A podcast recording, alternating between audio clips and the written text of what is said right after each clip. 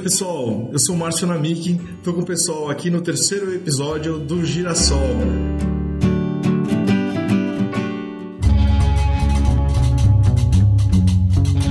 É um prazer estar recebendo vocês e eu queria apresentar para vocês os meus convidados, a Jéssica e o Pedro.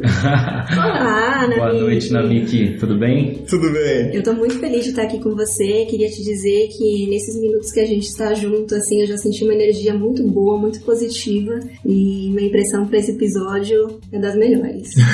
Bom, no meu caso, Namiki, a gente já se conhece há um tempo. Tô com uma honra enorme, um prazer enorme em fazer essa gravação com você. E eu tenho certeza que esse tom que você deu no início a gente vai seguir com a sua espiritualidade e vai é, encantar muita gente aí. Poxa, obrigado. É assim, obrigado pelo convite, obrigado pelo que vocês estão fazendo. Já está fazendo a diferença para muita gente e poder somar aqui com vocês é uma, né, como eu disse, todo mundo vai dizer isso, né? Mas é também para mim uma honra enorme. Obrigado pelo que vocês estão fazendo.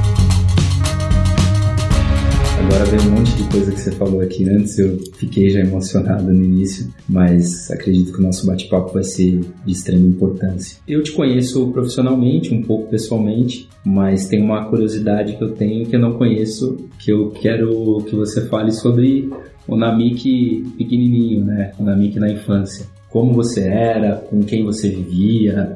Ah, isso é é uma ótima forma de começar. Eu fazer uma descrição física daquilo que as pessoas só estão ouvindo, né? Interessante. Eu sou descendente de japoneses, né? então para quem não tá me vendo, eu tenho um olhinho puxado, sou bochechudo, tenho uma cara redondinha. Eu cresci num bairro de periferia e a grande maioria dos meus amigos eram todos negros. Então a minha referência de beleza eram os negros. Né? Eu queria ser o Denzel Washington. né? Então eu também. Você conseguiu, viu?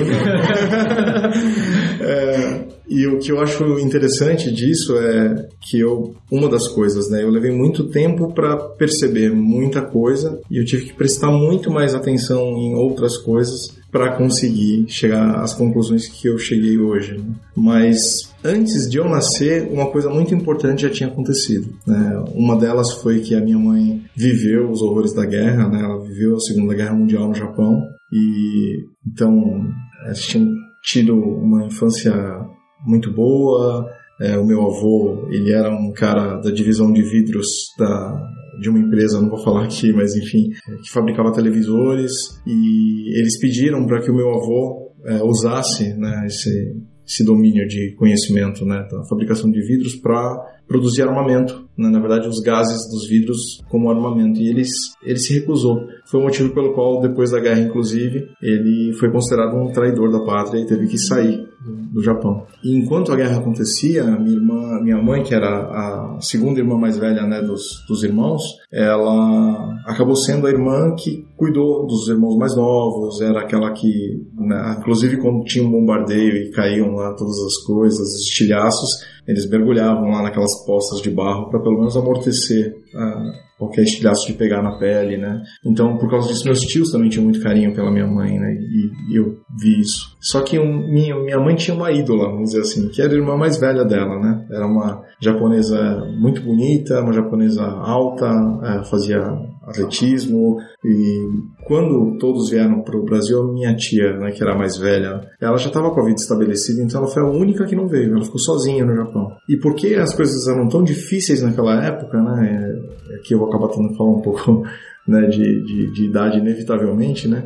Mas assim, a telefonia era muito cara, inclusive, né, para se fazer uma ligação para o Japão. Então eles só trocavam cartas e uma carta para o Japão levava três meses para Então era muito comum a minha mãe escrever nas cartas para minha tia textos muito longos, contando realmente muita coisa que estava acontecendo, sabendo que aquela carta ia demorar muito para chegar. Né? E a gente era muito pobre, né? é, então ela não tinha esperança de viajar para o Japão para encontrar né, com, com a minha tia de novo. Né? Então, tanto que mesmo depois disso tudo, foram pouquíssimas as vezes que a minha mãe realmente se reencontrou com ela pessoalmente. Né? O que acabou acontecendo foi que a minha mãe se casou com uma pessoa é, que ela não amava por causa de uma tradição japonesa chamada Miai. Né? Então imagina, casar por amor já é super difícil, né? Imagina você casar com alguém que você, né, é, os pais disseram a essa pessoa que é uma pessoa boa para o seu filho, para minha filha, né? E o japonês tem muito dessa coisa da honra, né? Então os dois, entre aspas, fizeram tudo o possível para honrar aquela pedido, aquele direcionamento dos pais, né? E minha mãe, ela, ela, ela era muito bonitinha, sabe? Ela era uma japonesa assim, né? mais baixinha, cheia de talentos, cantava super bem, fazia muitas coisas super bem e era muito bonita, de verdade assim. E todo mundo conta que meu pai, ele era assim, feio igual um cavalo. e era bronco, era aquele cara que cresceu no interior, sabe? Apesar de também ser descendente de japoneses, né? E minha mãe fala assim que é, essa persistência, né, deles tentarem se entender e dela tentar olhar o lado bom dele, né, e, que eu tô é, abstendo a questão de achar se isso é certo ou não, né, eles conseguiram, né, eu acho que talvez esse não seja o melhor caminho, mas que bom que para eles deu certo, porque eles, no meio dessa trajetória, eles descobriram o amor, e realmente no final da vida dos dois, era nítido, assim, quanto os dois se amavam, né, e eu, acho que talvez ter chance de falar um pouco disso no final. Mas, então eles casaram muito novos, uh, não tinham uma estrutura financeira para estarem casados e muito menos maturidade para isso. Eles acabaram tendo dois filhos, que são os meus irmãos mais velhos, um casal, que eu admiro muito, inclusive mas inclusive pela própria falta de maturidade do meu pai, meu pai foi um cara muito rigoroso com meus irmãos, sabe? Muito mesmo. Tanto com a minha irmã, que é a mais velha, quanto com o meu irmão. Muito rigoroso, muito exigente, né? Até acho que violento em algumas situações, assim. Eu não tava na época vivo, não consigo descrever, mas assim, dá a entender que ele foi um cara muito, né? E não por maldade, né? Não se faz por mal com o próprio filho, mas pela própria falta de maturidade mesmo, né? E, e também por ter crescido dessa forma, né? Sendo educado dessa forma agressiva. Então era, era a reprodução do que ele tinha tinha aprendido, né? E num determinado momento, já os meus irmãos bem mais velhos, minha irmã com quase 15 anos de idade, meu irmão com quase 13 anos de idade, a minha mãe soube que a minha tia tinha falecido. E ela então ficou, assim, muito, muito tocada com isso. E ela olhou para os filhos e falou: Puxa vida, eu só tenho dois filhos. Se um deles morreu, o que vai ser do outro? E nessa hora, ela que tinha tido, na segunda gestação, uma série de dificuldades e não podia mais ter filhos, ela decidiu esconder a gravidez e ter um terceiro filho. Ela só foi contar que estava grávida, já estava no sexto mês. E aí, na época, todo mundo achou só que minha mãe estava ficando gordinha, né? uh, e o médico basicamente disse para ela: Olha, é, não dá mais para fazer nada, não dá para tirar, assim, a senhora vai ter que ir até o fim, mas é muito perigoso. Então, tem uma chance enorme de. É, ou a senhora falecer, né, para que o bebê possa sobreviver, ou né, que inevitavelmente o bebê não suporte o parto, né, e a senhora vive, ou até mesmo que os dois venham a falecer. Né. E a minha mãe, nesse, nessa trajetória toda, é, apesar de ter vindo do Japão, foi no Brasil que ela conheceu uma filosofia de vida né, que é, é um, uma das vertentes do budismo, de um cara chamado Nichiren Daishonin, é, e ela tentou, sabe, ao longo da, da, vida dela, desde que ela aprendeu né, sobre essa filosofia, aplicar uh, tudo aquilo que na prática dava para ser feito para se tornar uma, uma pessoa melhor, mais forte, né? Uh, e esse melhor tem que tomar muito cuidado, porque assim, não é um gabarito de ser humano, né? É, é simplesmente você se esforçar para ser exatamente ou a sua essência de pessoa, né? Então é você se reconectar com o seu verdadeiro eu para trazer isso à tona. Isso é ser o seu melhor, né? Não tem nada a ver com ser melhor que alguém. Né? É, e a gente chama esse processo de revolução humana, né? Nessa filosofia. Então nessa época ela começou a mentalizar, né? Assim, de uma forma muito prática, num, uh, pergaminho que a gente chama de objeto de observação da própria mente e ela começou a mentalizar assim, poxa, se esse futuro bebê, né, seja uma menina ou um menino, né, se for se tornar um grande valor humano, né, para o futuro, então mesmo que eu morra, não tem problema. E ela ficava mentalizando isso, sabe? Mas ela também era muito prática. Ela falou assim: mas também se for um traste, não precisa nem nascer. e assim ela seguiu até o final desses últimos meses da gestação. E a gente fala, né, que essa energia, né, que a gente sintoniza com o universo, né, para uma coisa que seja para o bem de todo mundo, né? Ela é tão forte, né, que não só ela sobreviveu, como eu nasci. Porque a saúde da minha mãe ficou naturalmente mais debilitada ainda né, com essa terceira gestação, então desde pequeno eu já ouvia que, olha, né, me chamavam de Marcinho, né? É, Marcinho, talvez quando você crescer, é, você não, não vá ter sua mãe. Né? E obviamente por eu ser tão criança, tão criança, eu não tinha a maturidade para assimilar o que, que aquilo queria dizer.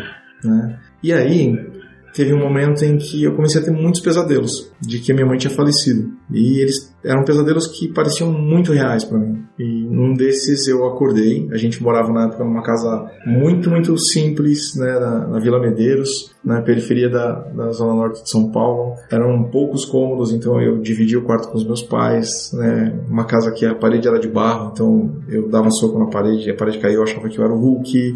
é, a... Que jeito lindo de ver a vida. É, e assim, e nesse dia quando eu acordei, eu me lembro que eu vi a minha mãe deitada do lado, ela tinha um sono muito pesado, e eu comecei a chamar por ela, e ela não respondia. Né? E eu me lembro de ter chamado muitas vezes, eu sei que a hora que ela acordou, eu já estava sentado na, na barriga dela, chacoalhando ela, assim, sabe? E ela acordou, né? E falou, puxa, Marcinho, você teve aquele sonho de novo, né? E às vezes eu falo ah, que eu respondi que sim, mas na verdade eu não respondi que sim, né? Eu falava e só balançava com a cabeça, né?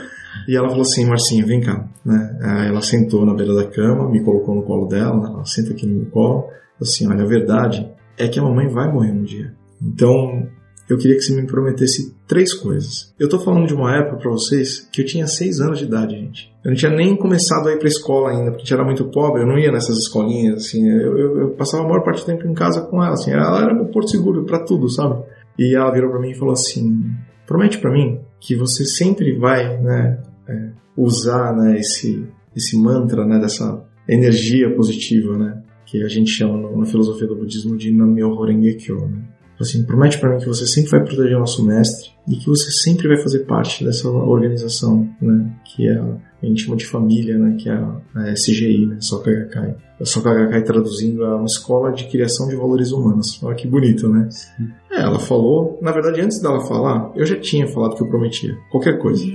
Mas eu era muito criança, então, poxa, passou uma semana, eu já tava lá colando na minha mãe falando, mãe, por que, que eu prometi isso? Né? o que, que isso tem a ver, né?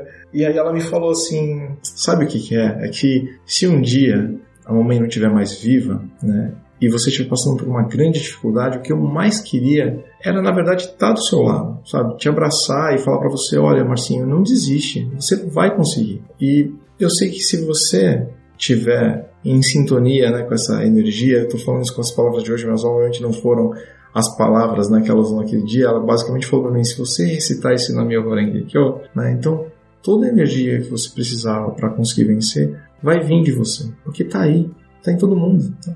Aí ela falou assim, e se você estiver protegendo o nosso mestre, então aquele incentivo exato que você precisava ouvir, você vai conseguir tocar e aí você vai saber o que você precisa fazer. E se você estiver ainda fazendo parte né, dessa família, então as mamães né, dessa família Soka né, elas vão te abraçar como eu faria. Né, elas vão te incentivar como eu faria. E elas vão dizer para você, Marcinho, não desiste, você vai conseguir. Assim, e aí, quando você superar, seja qual for a dificuldade, você vai ser vitorioso. E quando você for vitorioso, você vai ser muito feliz. E quando você for feliz, eu vou ser a mãe mais feliz desse. E aí, naquele dia, com seis anos de idade, eu tinha entendido por que, que ela estava me falando sobre filosofia de vida. As pessoas têm uma boa sorte muito grande quando elas encontram com boas filosofias de vida. E aí, porque o simples fato de ser uma filosofia não necessariamente quer dizer que possa ser uma coisa boa, né? Então, hoje, por exemplo, tendo estudado muito depois, eu percebo que se uma filosofia ou qualquer religião ou mesmo um professor numa escola ele começa a transmitir para as pessoas paradigmas ou dogmas que façam com que elas gerem bloqueios mentais, na verdade isso gera um efeito inverso que é bloquear o desenvolvimento né, dessas pessoas, bloquear aquilo que minha mãe falava que era essa energia que todo mundo já tinha dentro de si, né, para manifestar o seu máximo potencial, porque ela acredita que ela não Todo mundo sim, mas ela não. Né? Então, um exemplo assim, não sei se você já viu uma pessoa de baixa autoestima, né? Mas se você chega para uma pessoa de baixa autoestima e pergunta para ela assim: "Nossa, né, o que, você fez? Como você tá bonito ou bonita hoje, né?" Muito provavelmente essa pessoa vai falar assim: "Olha, eu é, bonito, né? Bonita? Por que você tá falando isso?" Eu não, né? Ou até no limite né, da baixa autoestima, ela vai, dizer assim: Poxa, não sabe que eu nem gosto né, que toca nesse assunto, você está tirando um sarro da minha cara. Né? E na verdade, o que poderia ajudar a quebrar esse ciclo né, era justamente ela conseguir bloquear, na verdade, o que fazia mal para ela, que eram tudo que fez com que um dia ela acreditasse na jornada da vida dela, que ela não era bonita, ou que ela era feia, ou que ela era uma pessoa burra, ou que ela era incompetente ou que ela era preguiçosa, né? E o inverso disso, né, quando alguém elogiasse, ela conseguisse absorver aquilo e falasse simplesmente, puxa, obrigado, obrigado. Então, essa percepção né, de, então, de que tipo de filosofia e o que é, realmente está valendo a pena né, oferecer para as pessoas também tem feito muita diferença para mim em termos de escolhas, né? porque conseguir, na verdade, libertar esse máximo potencial às pessoas é justamente remover de todo mundo essas barreiras dos paradigmas e dogmas, né, que muitas vezes foram implantados na gente na melhor das intenções, mas nem sempre fazem bem pra gente. Às vezes eles geram sentimentos de bloqueio, de culpa. Né? Então, quem eu sou a partir da minha infância? Eu sou um cara que nasceu com peso, entre aspas, de vir para cuidar dos irmãos, mesmo sendo o irmão mais novo,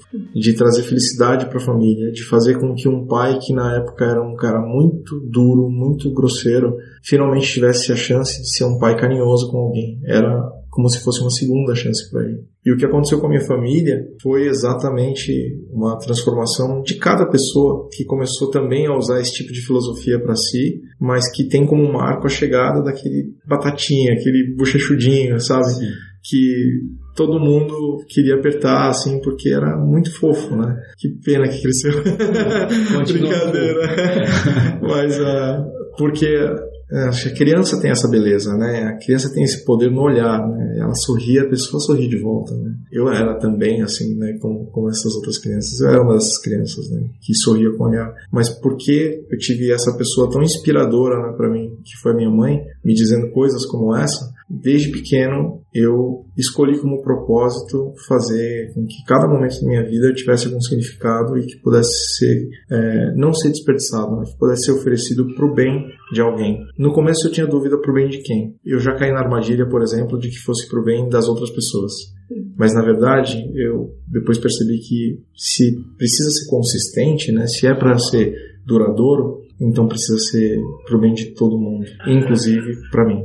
Né? Então, isso não é egoísmo. Né? E aí, quando é bom para todo mundo, pode não ser o mais rápido, pode ser um caminho mais difícil, mas ele vai ser certamente o melhor caminho e que vai gerar o melhor resultado e o mais duradouro. Né? E hoje eu aplico isso para praticamente tudo que eu tenho a, a, chance de aplicar quando eu tenho consciência do que está acontecendo. Então, na verdade, o meu maior exercício é tentar me manter consciente sobre o que, que realmente está acontecendo. E não foi diferente quando eu perdi a minha mãe, quando eu perdi meu pai, quando eu perdi a minha filha prematuramente, ou mesmo quando eu estava acompanhando grandes amigos né, nos seus desafios, ou em outros desafios, né, que é tentar entender, poxa, muito rápido, o que, que realmente está acontecendo? E dada essa compreensão, então o que, que eu posso fazer a partir disso, tanto por mim né, quanto pelos outros, para que seja bom para todo mundo. Né? E esse bom para todo mundo não é ausência de sofrimento, né, é é justamente um olhar muito maduro sobre encarar o que de fato a vida é, que é um constante desafio.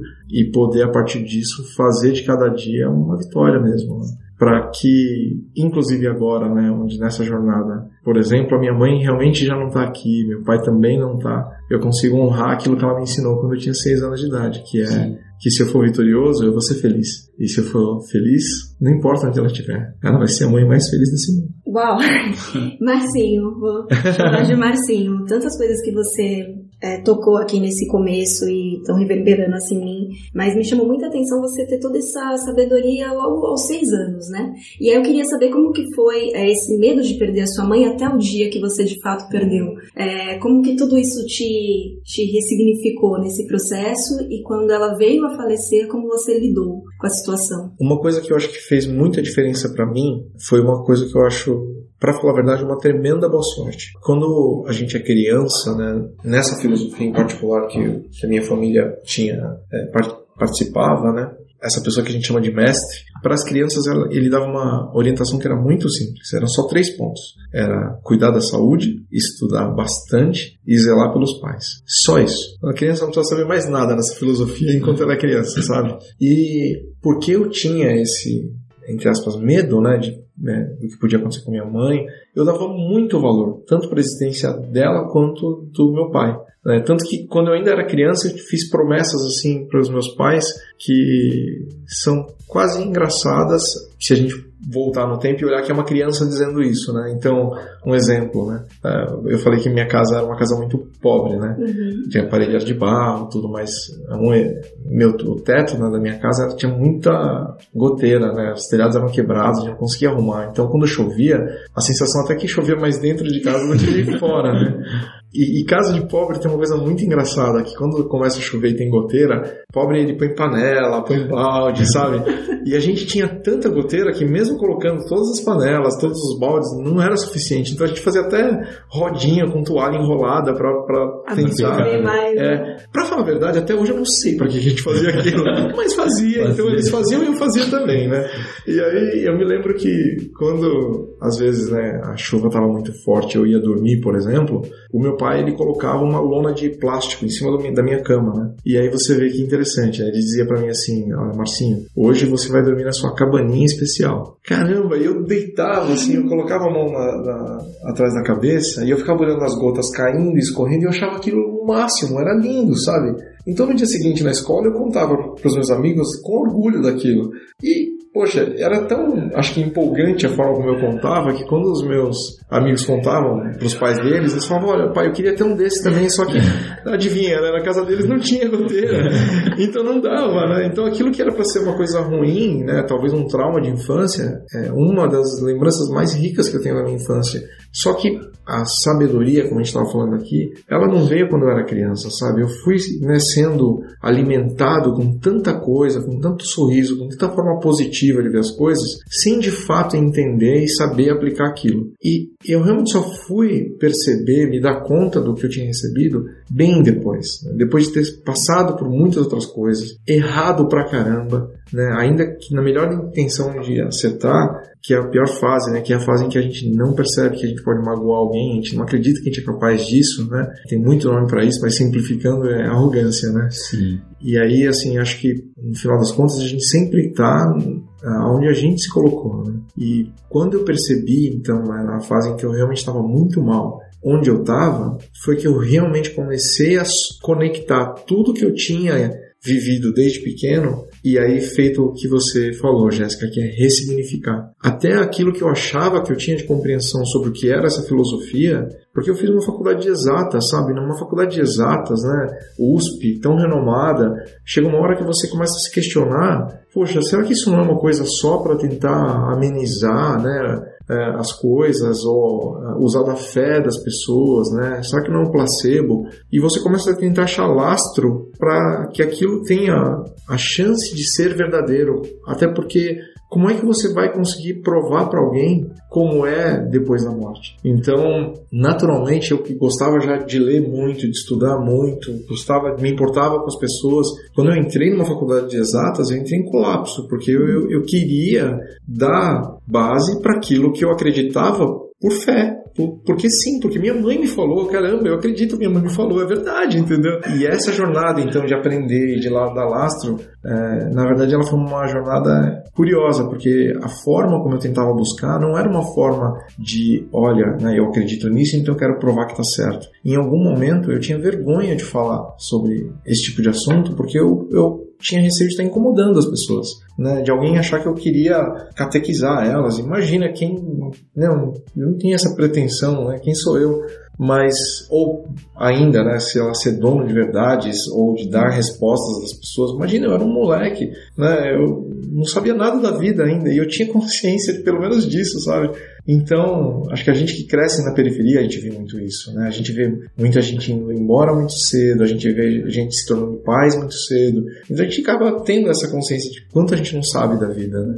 Só que aí, entrando então numa forma de me questionar, quase que de falar, gente, não é possível, isso não pode ser verdade, né? Foi que eu comecei a perceber quanta consistência tinha em tudo aquilo que eu tinha vivido e tinha aprendido e tinha entendido, né? E quando eu achei então que eu tinha entendido a teoria, de novo eu fui surpreendido porque o tamanho da distância da teoria para a prática era enorme e eu percebi que sem a parte prática, nada daquilo que eu tinha estudado na teoria que até racionalmente fazia sentido, dava de verdade para ser entendido. Então, realmente esse marco, quando eu perco a minha mãe, quando eu perco o meu pai, é, e passo por mais algumas coisas, eles são os marcos que me transformam e, e fazem quase nascer um novo eu, ou, né, como a gente fala, é, emergir né, o meu verdadeiro eu. Né? Então, quando a minha mãe estava é, prestes a morrer, o que aconteceu foi que ela teve câncer pela segunda vez. Ela já tinha passado por isso uma vez, tinha superado, já se considerava uma vitoriosa. Quando ela teve a segunda vez, ela encarou da mesma forma. E nunca eu vi ela lamentar sobre isso, sabe? Ela falava assim: Eu já provei que eu sou capaz de vencer um câncer, né? Mas, como eu disse, a vida ela tem um ciclo finito. E eu acho que se eu talvez tivesse que morrer quando você nasceu, ao contrário disso, eu ainda tive a chance de ver você crescer e me orgulhar muito de quem, é, de ver quem você se tornou. Ela falou para mim no mês que ela faleceu, né? Praticamente ela estava se despedindo de mim, né? e, e, eu me lembro que naquela época eu eu cheguei até a orar para ter câncer, para conseguir passar isso junto com ela para falar para ela, olha mãe, né, fica tranquila, a gente vai passar mais uma vez por isso, e olha, eu também tô, a gente vai na quimioterapia, na quimioterapia junto, né, se cair o cabelo vai cair junto, e né, todas as coisas que a senhora passar, se passar mal eu vou estar tá junto. Tem uma parte que eu devo ser muito romântico talvez, mas eu realmente orei dessa forma.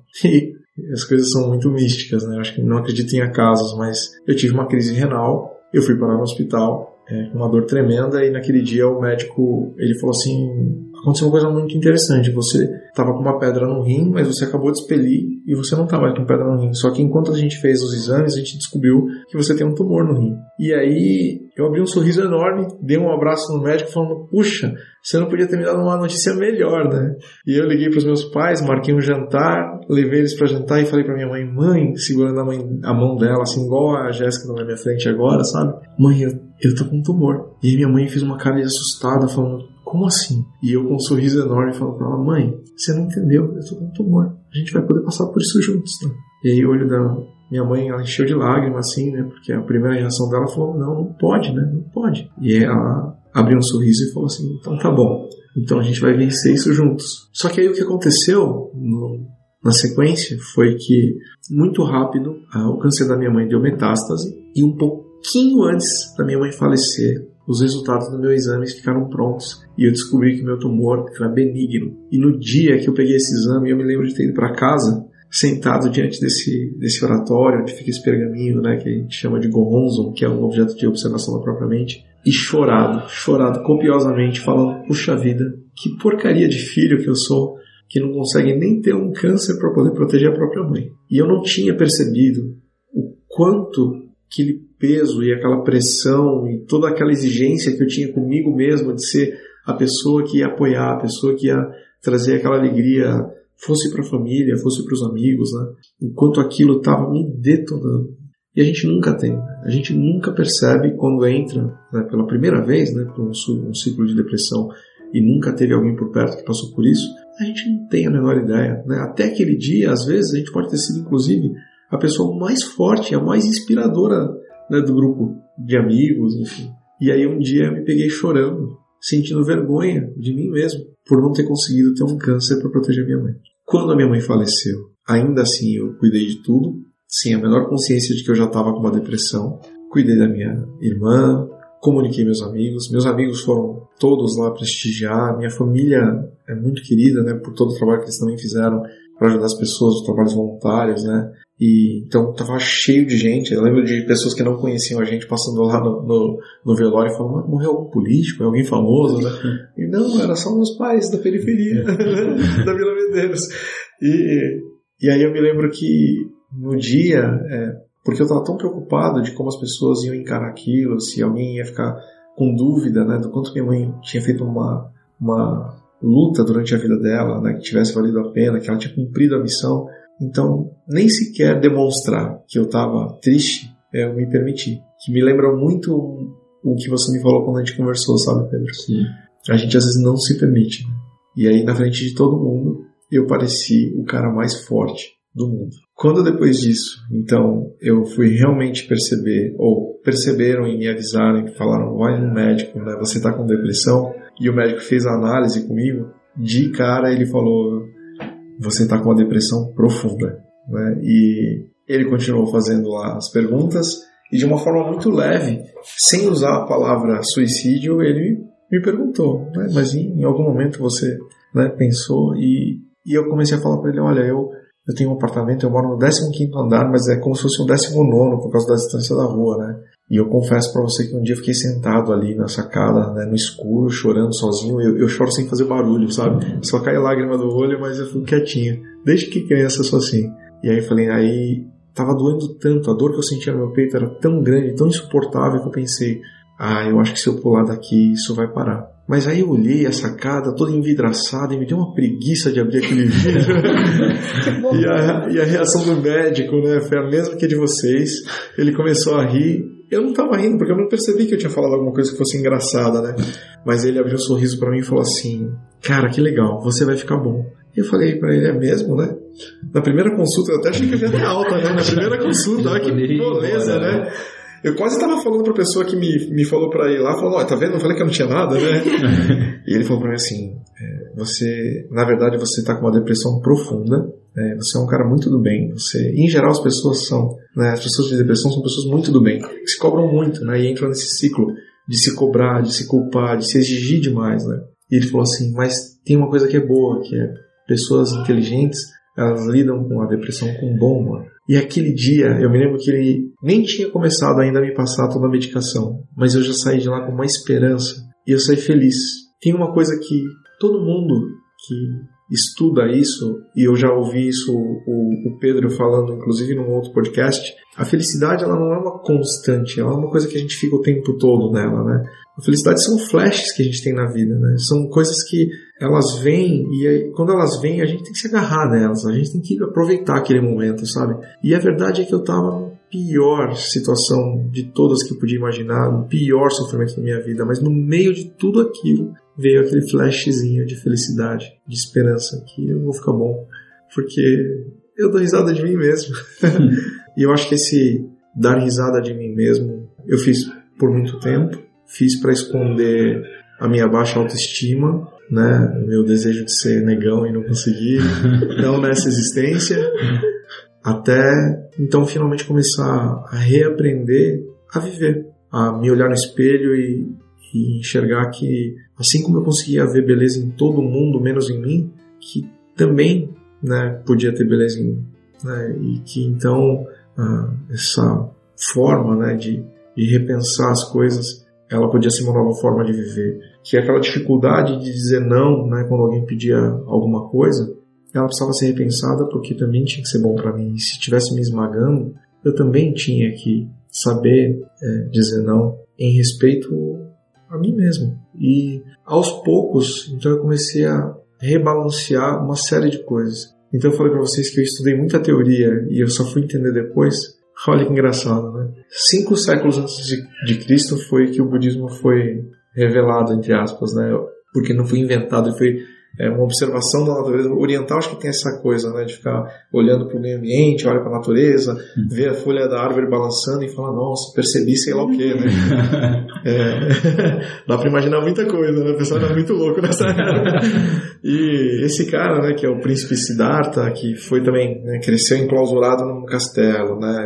Para não ver sofrimento, não ver velhice, não ver doença. Ou quando ele realmente percebe o que está acontecendo, o primeiro insight dele é: caramba, se eu tenho então a capacidade de ser a pessoa mais sábia daqui, eu quero descobrir onde é que está a causa raiz do sofrimento, da doença, do envelhecimento, da morte, porque eu não quero que minha esposa passe por isso, eu não quero que meu filho passe por isso. E eu sou o cara, né? Eu sou o príncipe, estou abrindo mão de tudo. O negócio é o seguinte: eu vou lá debaixo da árvore, vou meditar e vou, vou descobrir essas respostas. E esse cara vai pro limite, sabe? E a primeira coisa que ele, ele percebe, né, que ele, é que o extremo não é bom, né, que o, o grande lance está no caminho do meio, né, em você achar um caminho de equilíbrio, né. E é, é a primeira coisa que ele revela, e eu só fui entender isso, poxa, já estava com mais de 30 anos de idade, que eu pesava demais, eu me cobrava demais para tudo, sabe? Não tinha ninguém me cobrando, quem me cobrava era eu. Eu era meu pior crítico. Quando então, depois de estudar muito sobre software, eu comecei a estudar de verdade sobre pessoas, liderança de pessoas, filosofia. Hoje, inclusive, a quantidade de, de anos somados que eu tenho estudando isso já quase se equivale ao que eu tinha estudado e praticado em software se eu tivesse parado o estudo em software naquela época. Assim, eu comecei a descobrir que aquilo que os maiores pensadores hoje, né, da atualidade falam sobre a filosofia, né? obviamente que é uma construção contínua de, de tudo que tudo ao longo do tempo foi pensado, ele converge absurdamente com essa forma né, dessa filosofia de pensar que, na verdade, é, é, simplesmente tentar libertar as pessoas de paradigmas e dogmas. É falar para elas, olha, não, não, depende de uma coisa externa, né? Sempre foi você, sempre teve dentro de você. Tudo que era necessário para que você fosse imensamente feliz estava dentro de você o tempo todo, né? E nessa filosofia que a gente pratica, a gente fala que é essa compreensão, o significado da palavra Buda. Né? Não é o gordinho que você põe moeda. Desculpa decepcionar vocês. em caso tem um que põe moeda. É, pode parar, não vai dar em nada. Porque não é, não é fora, nunca foi fora. Né? Sempre foi. Né? E aí, essa é a beleza, né? Eu fui entender só muito depois o que significava o tal do Nam-myoho Renge Kyo, né? Que é uma forma de tentar tornar acessível aquilo que na teoria do budismo é chamada de lei mística. Né? Essa lei mística é o que dá sentido e energia para tudo, mas ela não foi inventada, ela está aí. Né? Assim como a gravidade foi percebida e né, depois até consegui, se conseguiu uh, formular, né? A, lei mística é simplesmente algo que está aí para ser observado. Ela se manifesta em forma de vida, ela se manifesta no sorriso da criança, mas não tem nada de vilão, não tem nada de julgamento, né? E a morte que a gente teme tanto, no final das contas, é só uma etapa do ciclo que a gente tem o hábito de chamar só de vida. Né? Tudo isso compõe essa eternidade, essa continuidade né, temporal. E aí vem uma coisa que eu acho que é muito profunda, né? Estava até revendo esse livro para poder enriquecer esse nosso papo hoje, que é um, um livro de, da autoria dessa pessoa que a gente chama de mestre, que é o Dr. Daisaku Ikeda. É, ele escreveu muitos livros, é, esse é um deles, chama-se Vida, um Enigma, uma Joia Preciosa. E nesse livro é, ele fala um pouco sobre como que é essa composição né, das pessoas, né, da, da vida, e por que, que as pessoas estão tão conectadas? E eu não estou falando aqui de internet ou de né, redes Sim. sociais. É, por que, que esse laço de vida a vida é tão profundo? Por que, que quando a gente se encontra com alguém é, que às vezes a gente nunca viu antes, parece que a gente já tem uma relação com ela de tanto tempo? Né? Por que a gente entende tanto? Né? E isso tudo é, vai sendo explicado né, nesse, nesse contexto. E para não falar de tanta coisa, porque é realmente uma teoria muito profunda e muito bonita, e poder trazer para aquilo que é o nosso foco hoje, uma das coisas que ele fala que eu acho fascinantes é que nós, cada um de nós, somos uma instância dessa lei mística manifestada de uma forma única e com propósito. Né? Então, é, a gente consegue, quando a gente manifesta esse máximo potencial, é, ter uma perfeita compreensão sobre o que realmente está acontecendo, que é aquela hora que a gente para de enxergar as superficialidades e enxerga a essência das, né, de tudo, na verdade, não só dos seres humanos. Aquele momento em que a gente cria a consciência e a gente consegue ter sabedoria para fazer o que precisa ser feito. E por incrível que pareça, a gente consegue, na verdade, se manifestar né, até na forma física, da forma que era necessária para poder cumprir essa missão. Né? Então, a lei mística, se ela permeia tudo, naturalmente, é, para ser ensinada para os seres humanos, precisa né, ser manifestada e precisa ser percebida e precisa ser dividida por seres humanos, né? Mas uh, eu até brinco, né? Pô, golfinhos, né? Tem consciência, sabe? Eles atuam em comunidade. Já se provou que eles fazem ações às vezes só para ajudar alguém sem esperar nada em troca, né? Lá no oceano. E eu fico até brincando, mas a gente golfinho não fala igual a gente. Golfinho nunca vai pronunciar Namyoho Renge Kyo. Então, essa Namyoho Renge Kyo, que é talvez a forma como para o ser humano serve, né? Essa forma de destravar essa lei mística de dentro da gente, pro golfinho deve ter um outro som que eu nunca vou ser capaz de reproduzir, né? Sim. Mas se eu sou capaz de entender essa poesia das entrelinhas, então eu vou chegar no golfinho, nas outras pessoas, em qualquer forma que a, a lei mística se manifeste, essa essência da lei mística. E por que, que isso é importante no nosso contexto? Porque se tanto a vida quanto a morte, então, são só manifestações né, de um estado dessa lei mística, então, independente de como esse estado está se manifestando, significa que eu sou capaz de me conectar com essa entidade única, essa instância que foi manifesta da forma perfeita, né, que em alguns casos a gente chamou de mãe, outros a gente chamou de pai, outros a gente chamou de irmão, irmã, amigo, amiga, filho, filha, amor. Então, e às vezes se essa pessoa então sai, né, desse estado manifesto que a gente chama, que é o estado em vida, né? Como eu faço para reencontrar com essa pessoa sem precisar para isso antecipar a morte? Né? E aí tem uma coisa que fica fácil de entender, né? O fato da gente não ter um radinho de pilha aqui não quer dizer que não tenham ondas transmitindo muita coisa positiva com a música que talvez a gente mais goste. Né? Mas se eu tivesse a capacidade de estar sintonizado na frequência certa, eu ia ser capaz de ouvir essa música.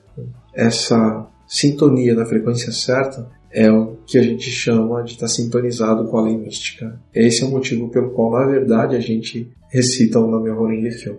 Porque se toda é essa lei mística, se o universo é essa lei mística em harmonia, quando eu consigo entrar nessa frequência, eu naturalmente consigo abraçar minha mãe e matar saudade, porque no meio de todo aquele palheiro eu encontrei ela, escondidinha ali, porque eu entrei na frequência dela, sabe? Nessa hora, quando eu encontro com pessoas que eu nunca vi, que às vezes vão me trazer um assunto que supostamente até podia tomar um outro caminho, até uma entrevista de emprego às vezes, no final, a conversa ela sempre toma o caminho mais importante e a pessoa, independente se vai ser aprovada ou não, ela fala: Puxa, como valeu a pena ter vindo conversar com você aqui hoje? Porque o que a gente está buscando, né, Pedro, Jéssica, é que as pessoas, independente de qual seja o desafio que elas vão passar na vida, né, e a vida é isso, né, é esse processo de evolução humana, que elas consigam se lembrar que tudo que era necessário para que elas fossem imensamente felizes está dentro delas. Se elas conseguirem despertar isso, elas vão ser vitoriosas. E se elas forem vitoriosas, elas vão ser felizes. E se elas forem felizes, todo mundo que elas amam, não importando em que estado a vida esteja, vão estar felizes imediatamente também. Por isso que a gente tem que lutar para ser feliz. Por isso que se as coisas estiverem difíceis, é, a gente não pode desistir. E se essa dificuldade for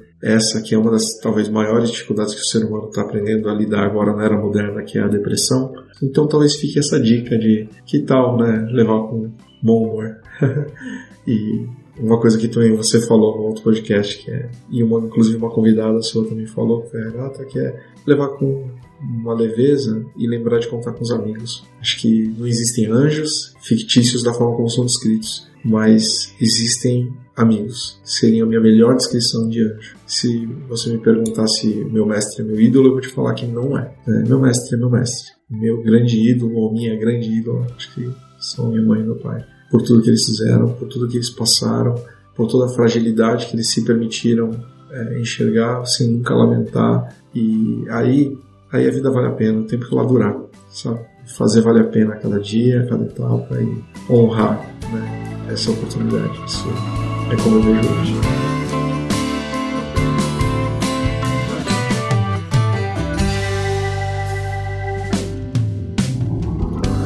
Depois de ter sido ouvinte todo esse tempo.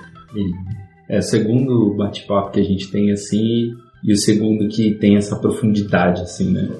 Eu estava muito impactado com você falando da sua história, da sua trajetória. Me vi em várias situações que você colocou ali e até mencionando que a gente havia conversado um pouco antes da gente começar a gravar, que aquele nosso último encontro foi um divisor de águas, assim, pra... Primeiro porque eu estava passando por uma depressão e não sabia que eu tinha uma depressão. E eu fui falar com você sobre um assunto que era depressão, foco, sobre setembro amarelo. Era só um café na sua agenda. E a gente acabou conversando por mais de uma hora. E aquele dia ali, você me fez entender que independente de onde meu pai estivesse, eu ia poder ter uma conexão com ele, eu ia poder sentir essa frequência. E depois daquilo eu senti várias vezes, através de cheiro, através de. Eu vejo passarinho, eu gostava muito de passarinho, eu me comunico com ele assim hoje. Além ainda, é mais ou menos o que você falou, através de pessoas, né? Eu tinha certeza que o meu encontro com você seria especial, de novo, mas eu não tenho palavras assim, porque você traz um, uma paz, você traz um momento de conexão, você traz um monte de ensinamento. E falando com pessoas assim como você, como as outras que a gente já falou, eu tenho certeza assim de que a gente, de que esse propósito é maior, assim, sabe? De que valeu a pena ter tido essas horas com o Marcinho, né, da Vila Medeiros. e Bom, Namik, o que eu tenho para falar assim é agradecer demais seu tempo, a sua energia, a maneira com que você se dispõe a fazer as coisas de verdade assim. De novo, foi muito importante para mim. Eu vou sair daqui, eu tenho certeza, outra pessoa com mais bagagem, me entendendo mais, que eu acho que esse é o, o grande segredo assim. E é isso. Obrigado por ter compartilhado. Obrigado a vocês. Sua né? história, eu eu tô ainda digerindo isso, porque conversar com você é uma é, assim, é um presente para mim. Foi um presente, eu tenho certeza para quem ouvir vai ser também um presente. Tô emocionado. Diferente de você, você não faz barulho. Eu faço barulho e não cai lágrima. Mas é, eu aprendi a, a, a viver emoção assim. Eu tô com emoção de felicidade. Antes eu ficava emocionado, eu ficava tenso, assim, as coisas não, não caminhavam do jeito que eu imaginava que fosse. Mas também não precisa ser do jeito que a gente imagina, tem que ser do jeito que é. Mas, já quer falar alguma coisa? eu quero, tem muitas coisas pra falar, mas eu acho que tudo me tocou. Eu também trouxe, sabe, revivendo coisas internas, assim, até questionamentos que eu estou passando nesse exato momento. Você traz falas que me acalentam, assim, me fazem refletir. É, mas uma das coisas que eu queria ressaltar, assim, de tantas belezas do que você disse, foi que tudo tá dentro da gente e que eu acho que nesse mundo conturbado que a gente vive hoje, nesse caos, ainda mais quem mora em São Paulo, né, a gente tá um caos assim constante, parar para se olhar, para se enxergar, para entender quais são suas demandas, seus sentimentos e como que você consegue lidar com tudo isso, né, nessa contemporaneidade é muito difícil, mas é essencial para a gente conseguir viver assim como você traz com bom humor. Então acho que esse é o grande ensinamento. Acho que eu vou voltar para casa no metrô já olhando internamente, tentando né, buscar em mim essa essa beleza e a minha essência e, e agradecer por compartilhar, por abrir e todos esses ensinamentos assim, porque como o Pedro disse que tocou e foi muito rico para ele, foi muito rico para mim, tenho certeza que vai ser para muitas pessoas assim. E parabéns assim por ser tão sereno e por passar a sua história, seus conhecimentos dessa forma tão bonita que você traz, Mas, que você obrigado, fala poesia. Né? Colocando em prática Sim. o que eu falei, obrigado. Eu acho que tem outras coisas, né, que em outra oportunidade eu vou ficar muito feliz de, de compartilhar com vocês. Isso é um pequeno passo, né, de muita coisa na verdade, mas acho que uma coisa que é muito valiosa, né, que eu queria compartilhar com quem estiver ouvindo a gente, principalmente quem estiver nessa fase, né, da, da depressão, é que não se cobre, é só uma etapa, né, é um momento né, da vida e a gente persistir, né, é o que traz à tona isso que a gente tem de melhor, porque quando a gente consegue passar, a gente consegue entender tudo aquilo que antes seria impossível de entender. Que só isso que você está passando seria capaz de revelar que é o melhor de você, né? E ter essa esperança, né? Faz você conseguir acreditar que então nada do que você está passando é em vão. Né? tudo vai ter um grande significado, mas é, é você sozinho quem vai descobrir, ninguém vai te responder. Para isso, né, só tenha paciência, esse carinho, né, que a gente costuma ter com os outros, tenha com você mesmo, né? Conta com os amigos, né? Esses anjos da guarda. Conta, conta com eles, lembra deles, não fica com medo de incomodar eles. É, foi, foi, um dos meus bloqueios, uma das minhas barreiras mentais, né? Não tenha medo de falar né, das suas vulnerabilidades, né? Elas não são fraquezas, não são defeitos, né? Elas são o que tornam a gente humano, é isso que conecta. Então, porque aí eu falo isso até para o nosso time de engenharia, sabe que por melhor que o engenheiro de software seja, sozinho ele vai conseguir até o limite dele, mas junto, né, eu não consigo nunca dimensionar até onde vai o time. E até hoje eu não descobri. Esses times são incríveis, sabe? Cada um, à sua maneira, faz muito bem para o outro. Né? Tá olhando para aquilo que realmente importa. Né? E às vezes a forma de descobrir essa beleza em si mesmo é fazendo exatamente o que vocês dois estão fazendo, que é se dedicar em prol da felicidade de quem está ao redor de vocês, de quem tiver a boa sorte de ter a vida tocada por vocês. Então, de novo, obrigado por hoje, foi, foi muito gostoso bater papo com vocês. Bom, gente, a gente termina o terceiro episódio do podcast Girassol, bem leve, é, muito leve, amei. Então vamos comer pra gente ficar pesadinho. Boa, é isso, galera. Valeu, Namik, valeu, Jé. Obrigadão. Obrigado, gente. Beijão. Beijão.